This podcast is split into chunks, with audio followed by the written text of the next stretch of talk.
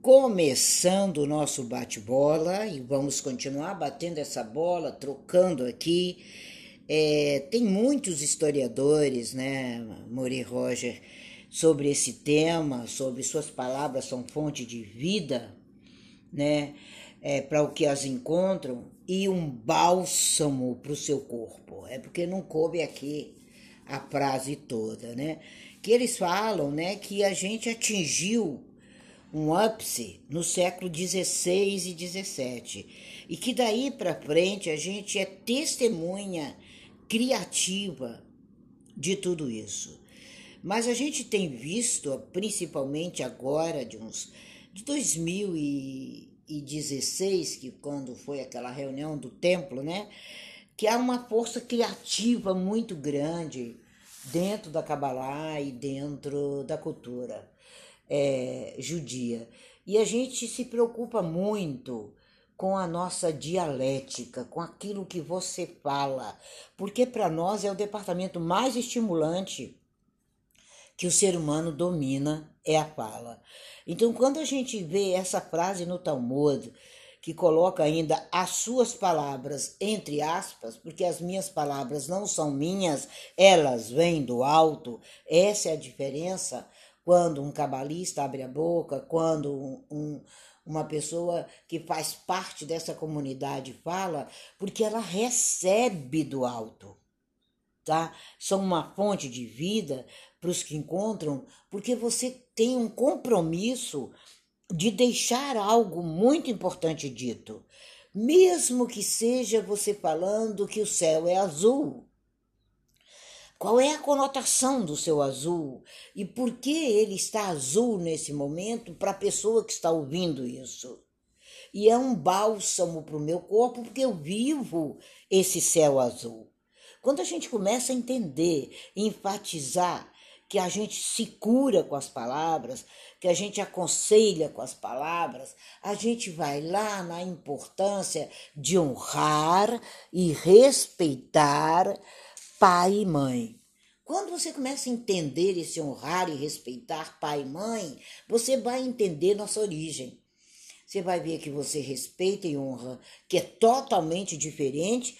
É o ben nada lemacom, que é você respeitar como é respeitado nos altos céus, você vai chegar no avô, que vai chegar no bisavô, tataravô, até chegar em Hashem.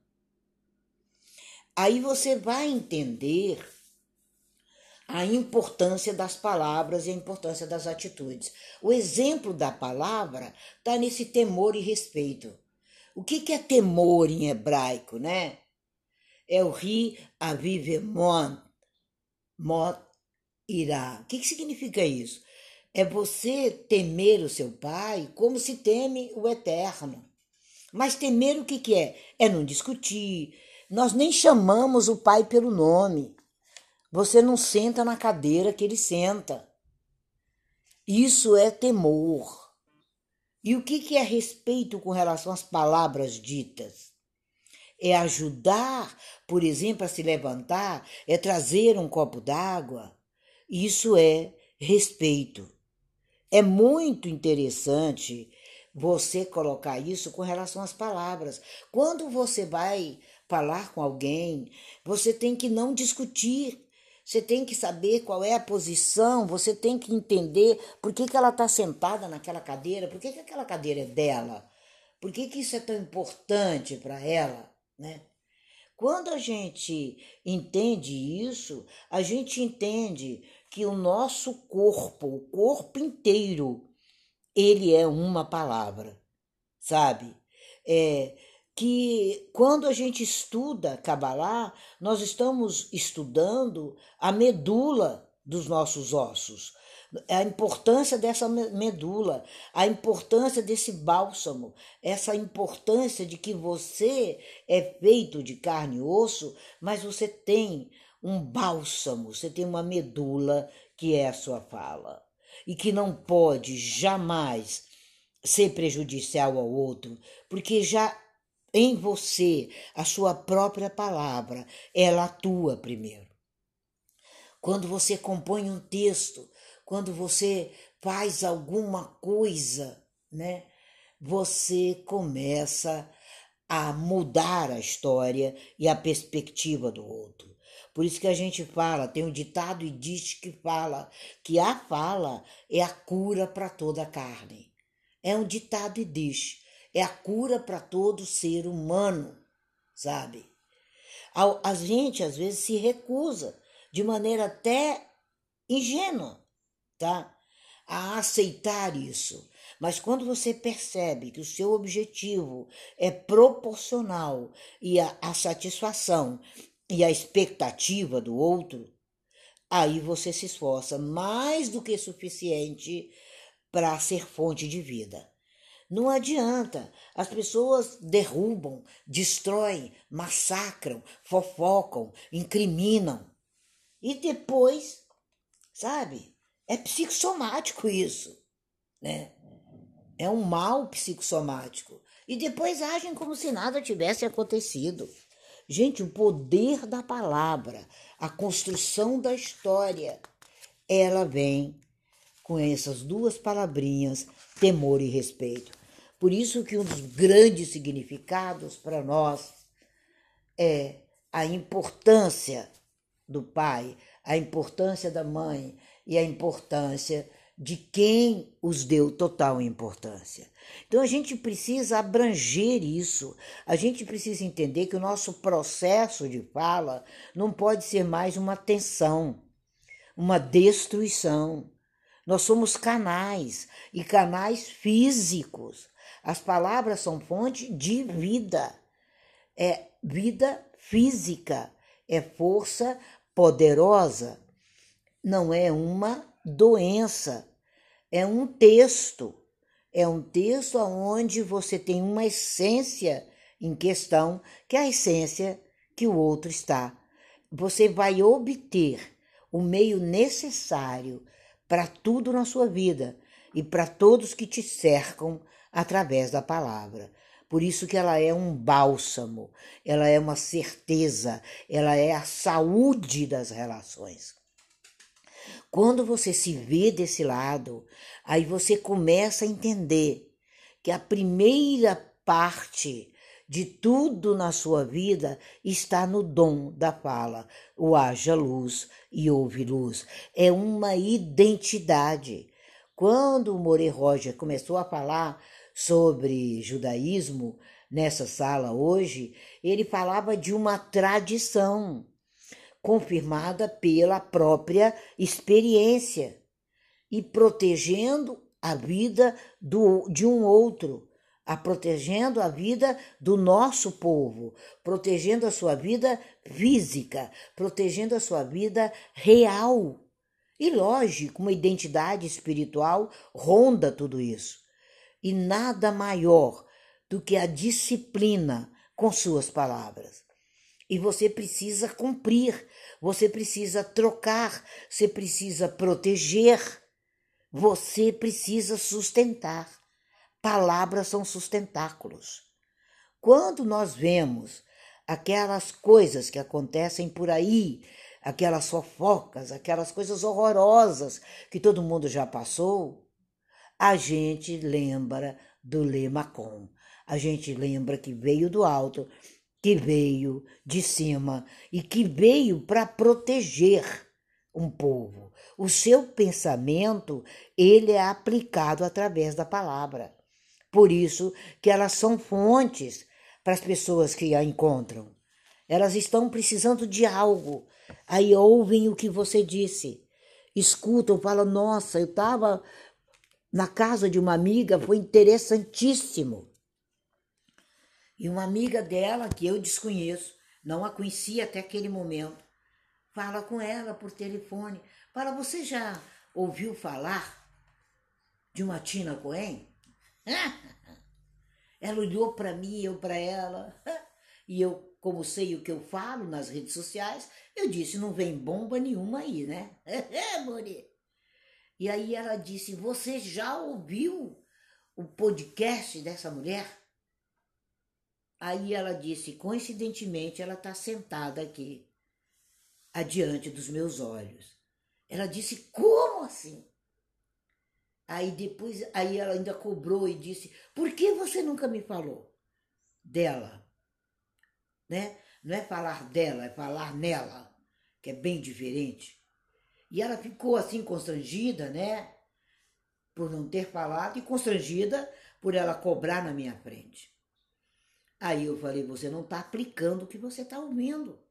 Você não está passando essa corrente adiante. É a importância do nome que vocês vão ver.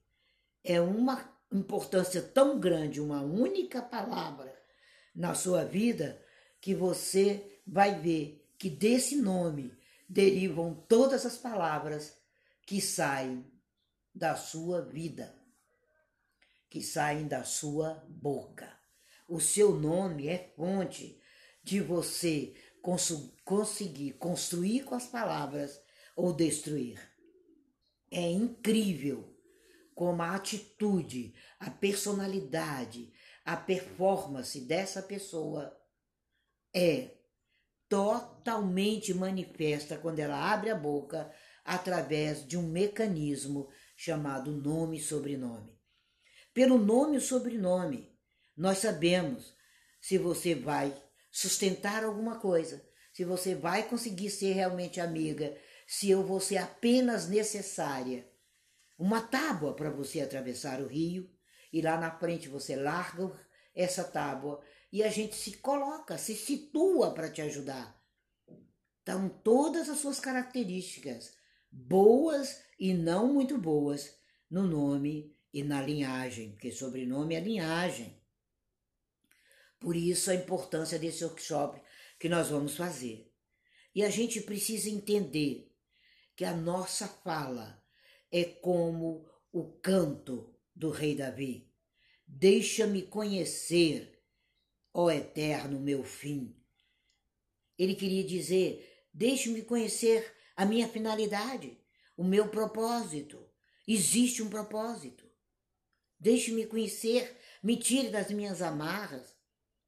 É uma lei para mim. Ele fala: é uma lei para mim que o final de um mortal, de carne e osso, seja o resultado da medida dos seus dias. Tá lá. Ele deixou eternizado isso.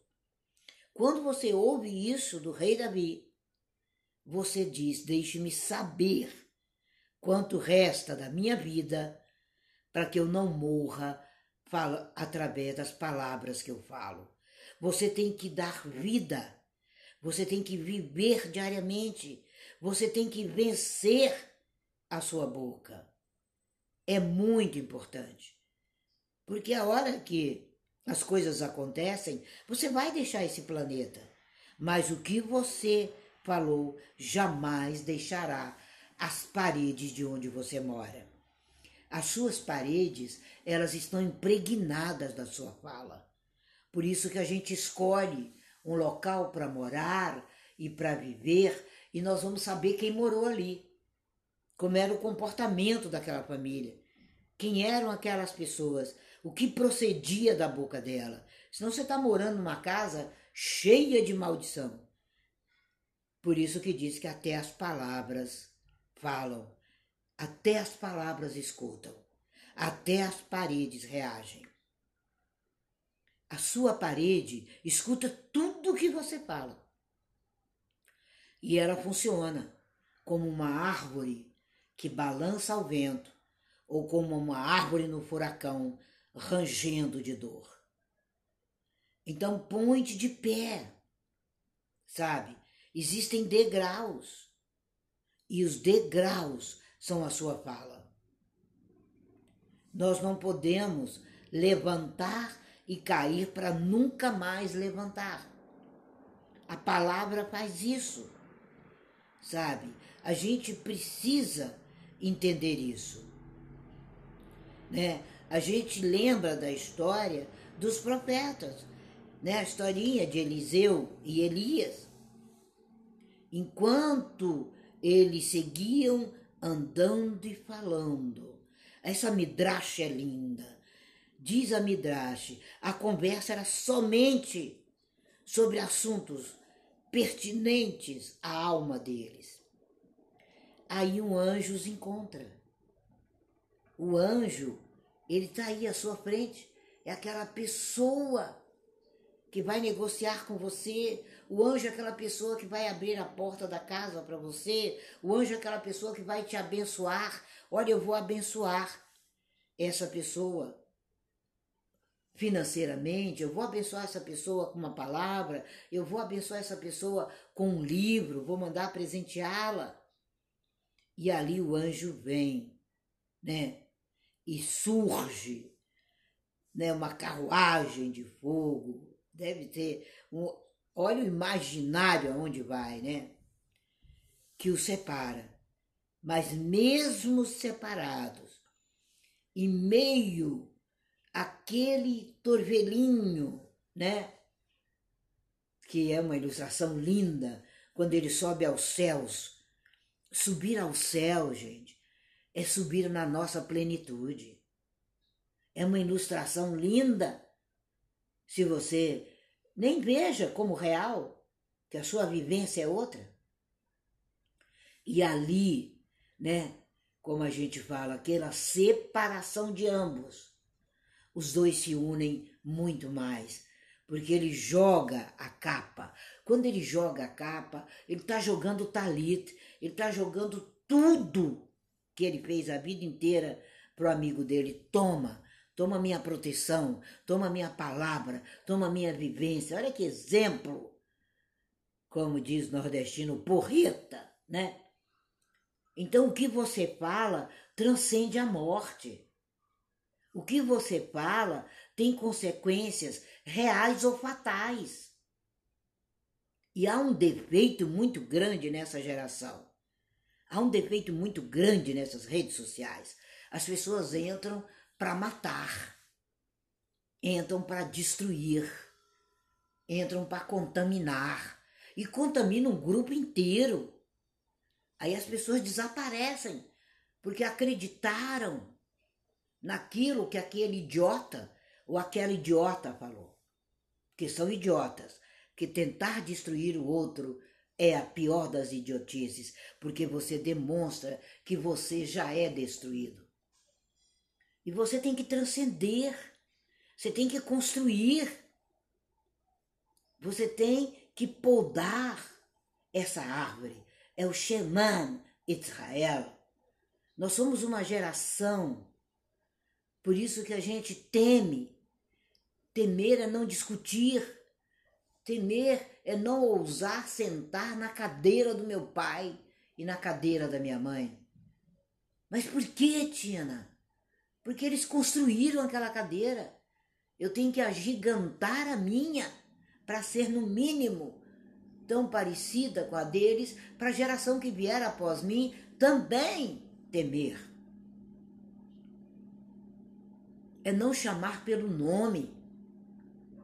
É um dos maiores temores, porque ali você está, olha, você você não tem o um nome, você é o nome. Você é o melhor, você é o the best. É uma construção lindíssima, né? Se a gente vê o que aconteceu com a Rússia há séculos passados, eles soltaram eles né, há milênios, né? Eles foram uma geração que foram iluminadas pela Tora. Mas bastou soltar a Tora e se tornou a Rússia do passado, a Rússia que a gente conheceu, a Rússia que chegou aonde chegou. E tinha há milênios uma população fora do comum ali. Mas se desvia. Quando essa população se desvia, uma nação inteira se desvia. O Talmud diz, já que eu usei Elias e Eliseu para a gente poder ouvir o Morê, ele diz que aquele fogo, aquele, aquela carruagem é para queimar completamente tudo que não servia naquele lugar. E quando a gente tem isso e dom na palavra, você emancipa, você se torna um iluminista, você salta, você dança, você deslumbra, né? Dentro da hebraística existe um fogo de entusiasmo para reviver a língua, para criar a cultura, para unir, para iluminar aos pares. Lembra do que eu falei ali no Instagram sobre a arca de Noa, arca de Noé? Eles entraram aos pares. Quem é seu par? Então, não é uma onda esquerdista, direitista, não. É uma chama. É uma revolução interna. É um movimento. Quando você descobre que a sua alma é milenar, que você tem identidade, mesmo que seja no dia seguinte, você dá sua opinião. Aliás, muito obrigada, Cris, pela opinião sobre a ética que eu li ao amanhecer sua. A gente tem que viver não como homens e mulheres vazios, e muito menos à sombra de identidade ou de orientação. Nós somos o que falamos. E a sua fala, ela tem uma vivência da Tora, ela tem uma vivência intacta, ela tem uma vinda, ela tem um lá Macon. Ela tem uma existência do alto. Ela tem uma vida e morte. Tem. Você é uma árvore da vida para que a pessoa se apegue nela. Por isso, árvore da vida. É uma árvore da vida eficiente. É um Ruach Shaim. Ruach Haim. Shuach Haim.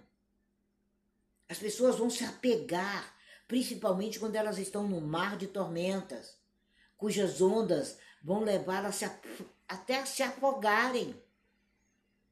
Aí você vem com a sua palavra e faz com que ela se apegue a essa árvore da vida, chamada Rúbia, chamada Carla, chamada Patrícia. E aí ela enfrenta a tormenta. Acima de tudo, gente, a nossa existência cotidiana é um recordar de palavras e não de efeitos colaterais perigosos. Cuidado com os efeitos colaterais. O melhor tipo de medicina é a preventiva, como a vacina imuniza um indivíduo contra a doença. Assim é a sua palavra. É uma dose suficiente para imunizar uma pessoa naquele momento do mal, naquele momento da dificuldade, naquele momento do erro. É muito bonito você falar em dedicar, você falar em obras e você não, faz, não fazer uma para a pessoa que está mais ligada a você. Uma sequer. Nem uma palavra de gratidão. Nem uma oferta. Nem um olhar você não está praticando. E o Talmud aconselha a pessoa que examine a dor do outro e busque nos seus atos da fala quais são as causas daquilo, o que atribuiu aquele problema. Para amanhã você não ser culpado por não ter tomado o seu próprio remédio. Palavra é elixir de vida. Palavra é ensinamento, palavra é mudança em toda a finalidade da mudança em si. Como você vê isso, Moreira? Roger.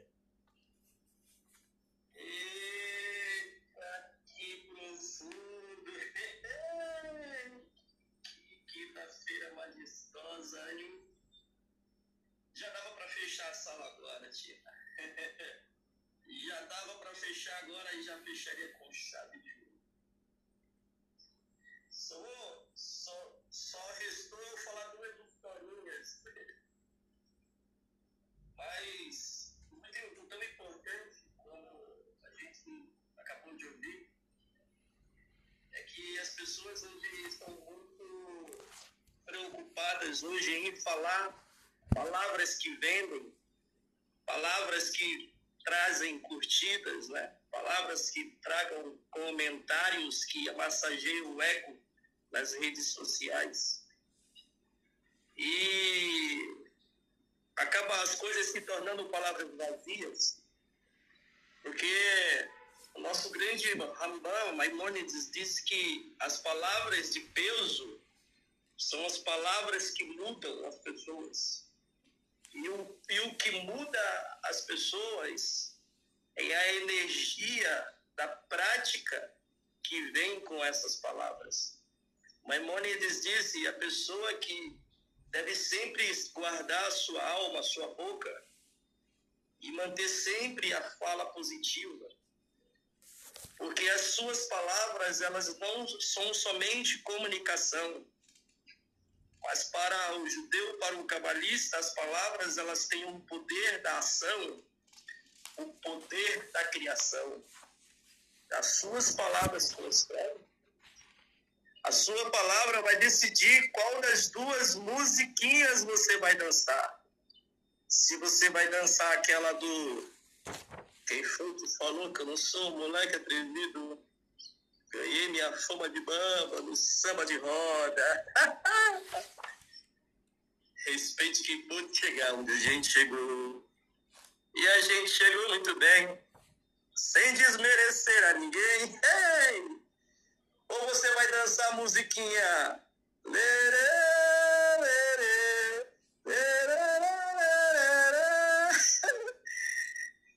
Havia um, um garoto que estava se preparando o Bar Mitzvah.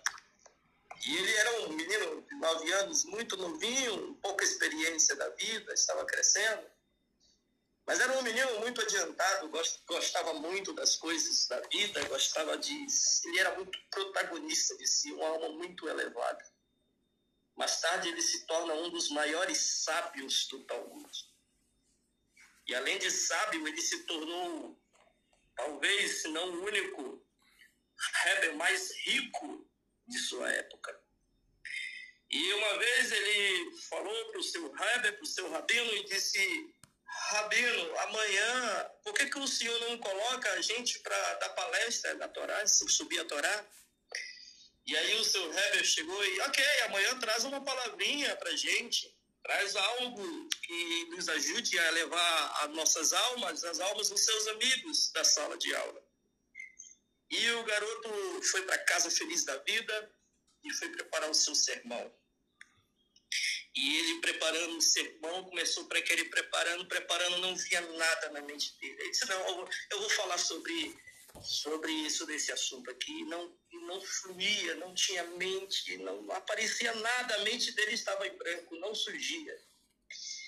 E quando foi de manhã, ele foi para estivar, para a escola, e, Rabino, eu não, tô, não consegui formular nenhuma palestra, nenhuma palavra, deixa para amanhã.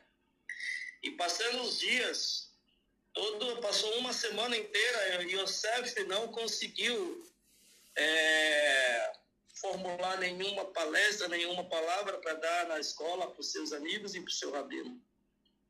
E aí o seu rabino chegou com ele, é, ele chegou com o seu rabino e falou, eu, eu desisto, eu desisto, rabino, é, esquece aquilo lá, eu não quero mais falar sobre isso, não, não dá para me falar mais sobre isso.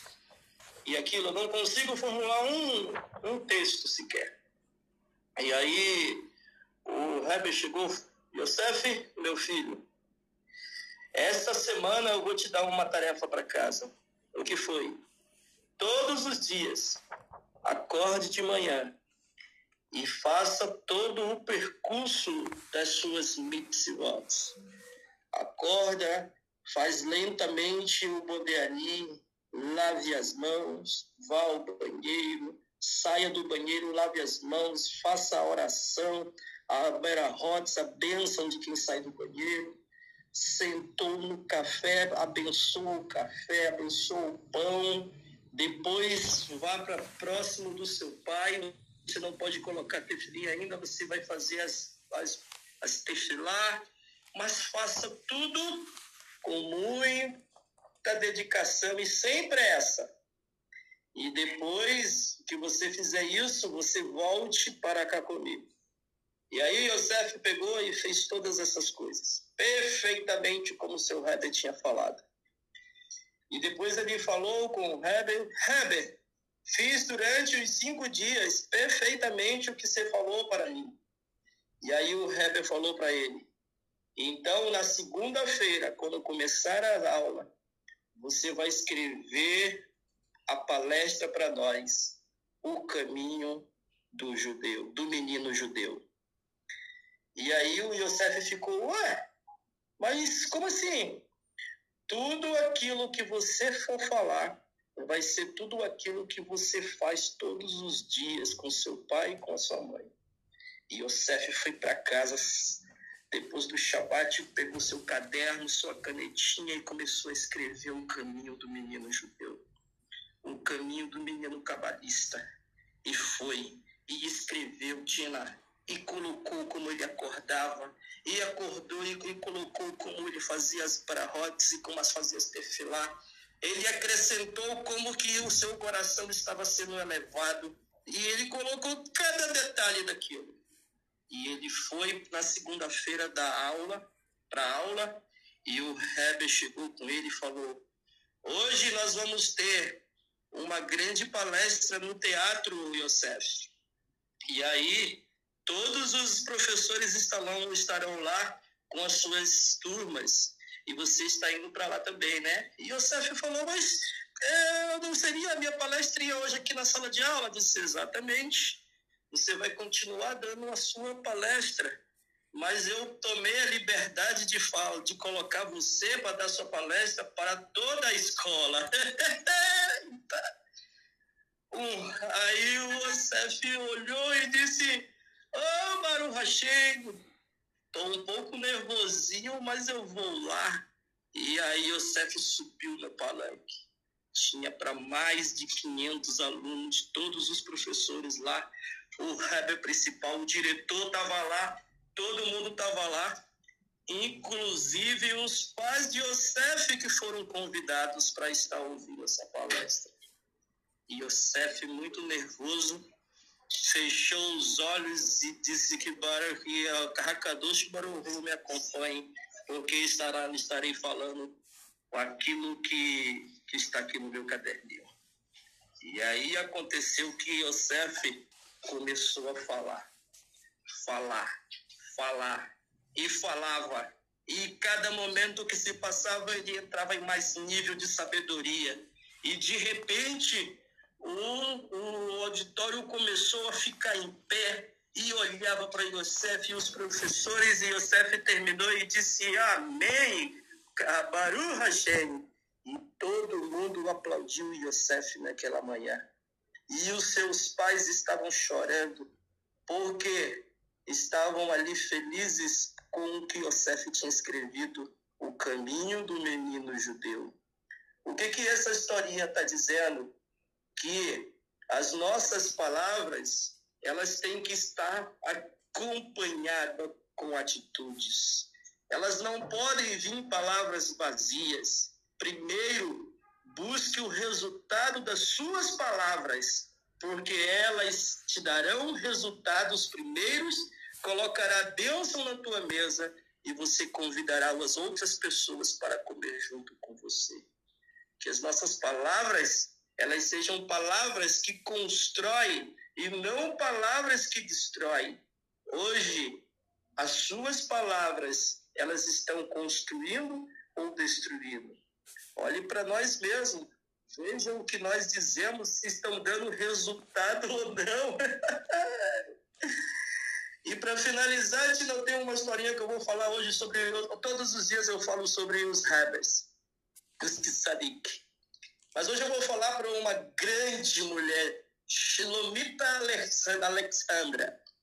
Ela foi uma, a irmã de Rabi Shimon Ben Shatar.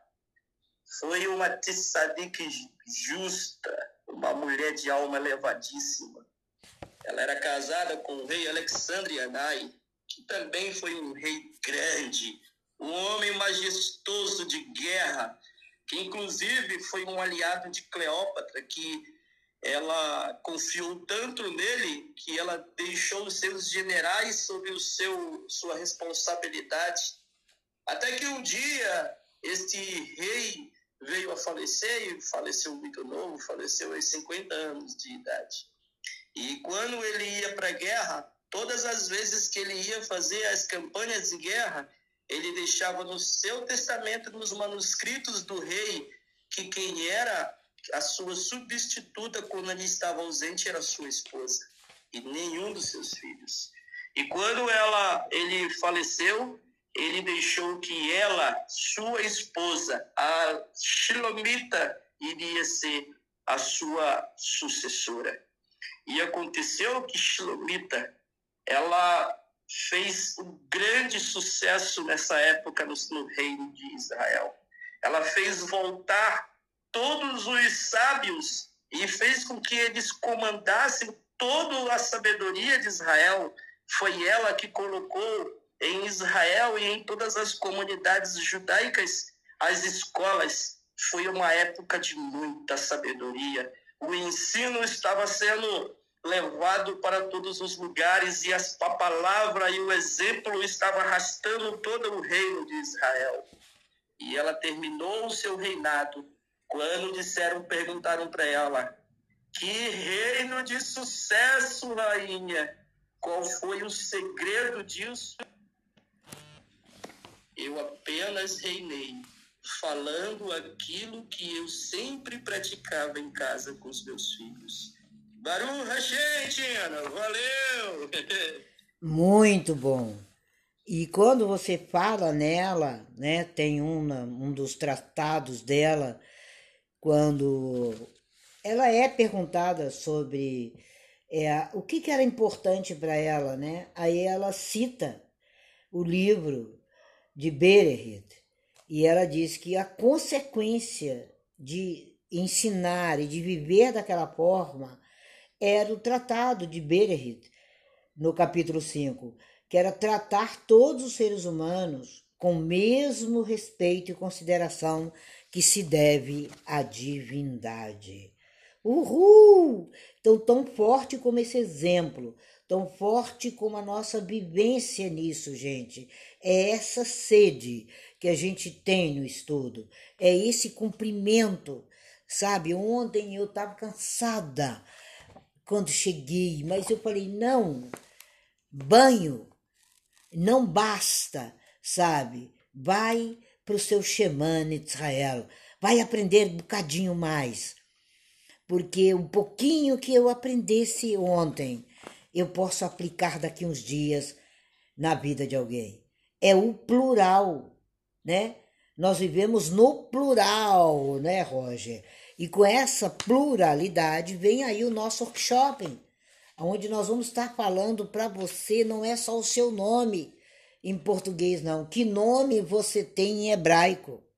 Que nome tem a mesma finalidade que seu nome em português? Se ele é um cavalo de fogo, se é uma carruagem de fogo que está subindo ou descendo. E como você melhora isso, como você trabalha isso. Nome, palavra, identidade, gente.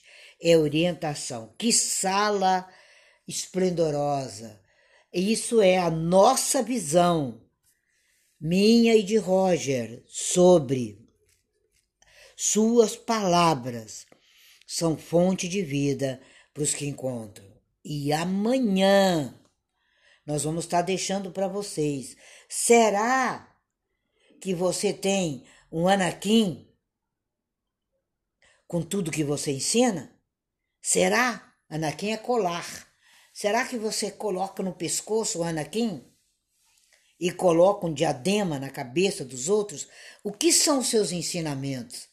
Vem para cá, que eu quero saber o que você tem me ensinado, o que você tem feito e o que você tem para ensinar. E com certeza, cada um de nós amanhã temos um ensinamento para deixar. Chame mais pessoas, venham. Que amanhecer alegre, que amanhecer gostoso, com os olhos na página das nossas toras, com os olhos na página do conhecimento e na observância da vida. Baruch Hashem, Roger. Bye bye, Boker Tov. Vamos para nossa lida, que eu sei que nesse momento você já está adentrando aí o carro e chegando na sua sede. Baruch Hashem, dispersa aí do povo correndo.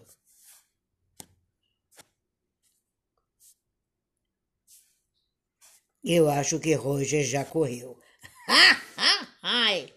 Muito obrigada a cada um, gente. Muito obrigada, Márcia, Michael, Catarina Kleberson, hoje também parece que não pôde falar, Márcio, Shirley, Wilson, Daniela, Ana Paula, Rúbia, te respondi lá, hein? Sai da bifurcação. Cris, Carla, Madalena, Auche, Daniela.